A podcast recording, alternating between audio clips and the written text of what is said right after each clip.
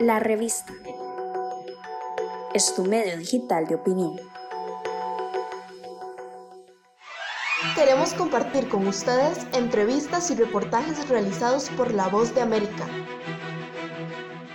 Saludos desde Washington, soy John F. Burnett y estamos en Conversando con la Voz de América. Tras bastidores hay un mundo de científicos sumergidos en conocer todo lo que respecta al COVID-19, desde cómo afecta la salud humana a cómo preparar una respuesta a la pandemia y la elaboración de una vacuna.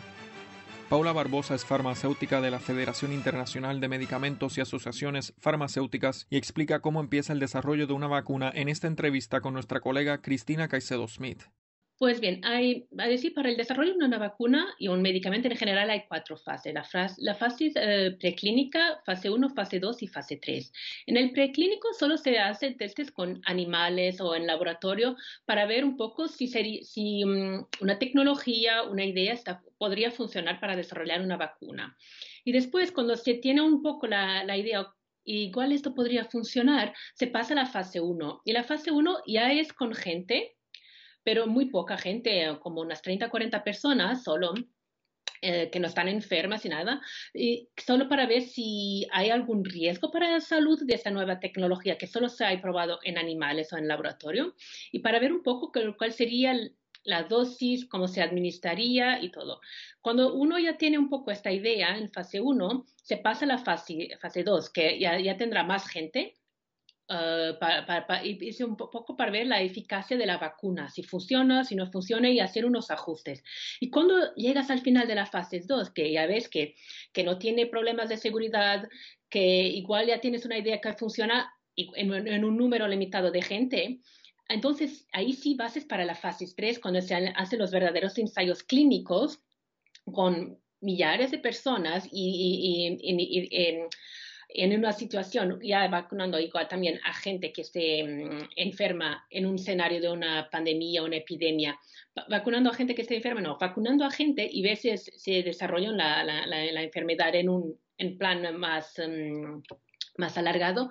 Y después en fase 3, si tienes los datos, si la vacuna funciona, ya tienes un poco la idea de la eficacia, se vacunó mucha gente, ya puedes tener un poco la idea de los efectos adversos, porque al inicio, cuando vacunas hacer las pruebas con 20 personas, no puedes ver si hay un efecto raro, alguna cosa que solo pase, por ejemplo, una en cada mil personas. Necesitas mucha gente. Y al final del fase 3, si ves que todo va bien, sí pides a una a las agencias para, para aprobar la vacuna y ellos van a revisar toda la información, todos los datos, ver si falta algo, si había algo que, que, les gustaría ver. Y después sí, si todo va bien, se aprueba la, la vacuna y después de que esté eh, aprobada y, y, comercializada, hay una fase 4 que va a saber cómo se comporta la vacuna cuando vacunas a, a millones de personas, porque, ¿sabes? Hay efectos muy, muy raros muy específicos que solo se ve cuando se vacuna mucha gente.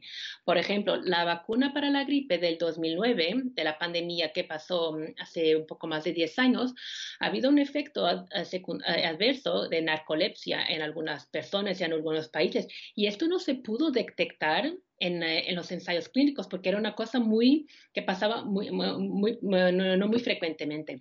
Por eso es, muy importante hacer todos los testes para todos los ensayos clínicos para ver que mm, los efectos adversos y la eficacia de una vacuna no se puede hacer más deprisa, desafortunadamente, porque puedes, es que hay cosas que no verás si no lo, pruebas eh, poquito a poquito. Y hasta la vacuna para el ébola, que era extremadamente urgente, tardó tres años en desarrollar y que iba ya en una fase 1 en ese momento cuando empezó la epidemia.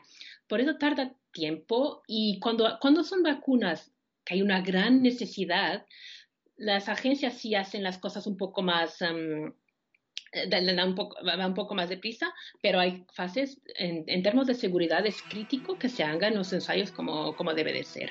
Era Paula Barbosa, gerente de políticas de vacunas de la Federación Internacional de Medicamentos y Asociaciones Farmacéuticas, pintando un panorama del proceso para crear una vacuna efectiva. Esto fue Conversando con la Voz de América.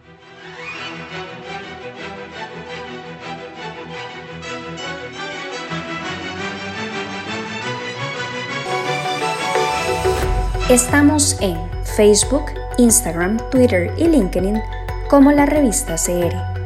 Difundimos opinión.